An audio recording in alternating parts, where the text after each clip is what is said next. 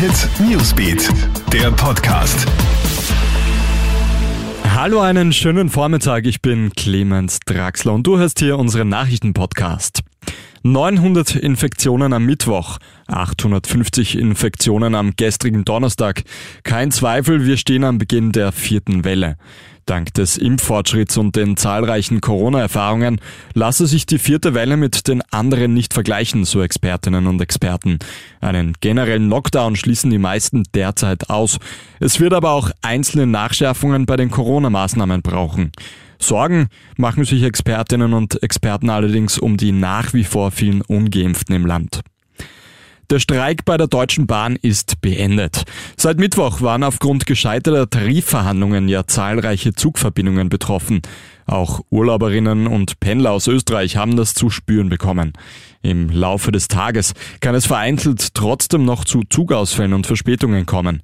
Solltest du mit dem Zug nach Deutschland fahren, prüfe am besten deine Verbindung.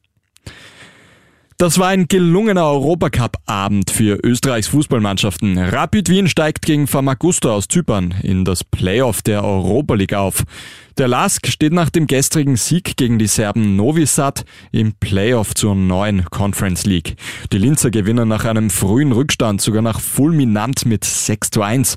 Insgesamt kämpfen mit Rapid, dem LASK Red Bull Salzburg und Sturm Graz in den kommenden beiden Wochen vier Teams um den Aufstieg in eine internationale Gruppenphase.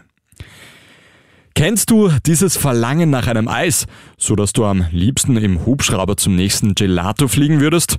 Ein 34-jähriger Kanadier steht jetzt vor Gericht, weil er mit seinem Helikopter in der Provinz Saskatchewan vor einem Eisgeschäft gelandet ist. Das Fluggerät hat auf einem vielbenutzten Parkplatz in der Kleinstadt Tisdale abgestellt, um sich eine Eistorte zu kaufen. Da es sich um keine Notlandung handeln würde, hätte er nicht am Parkplatz landen dürfen, so die Polizei. Das Verlangen nach Eiscreme hat der 34-Jährige jedenfalls auf ein neues Level gehoben.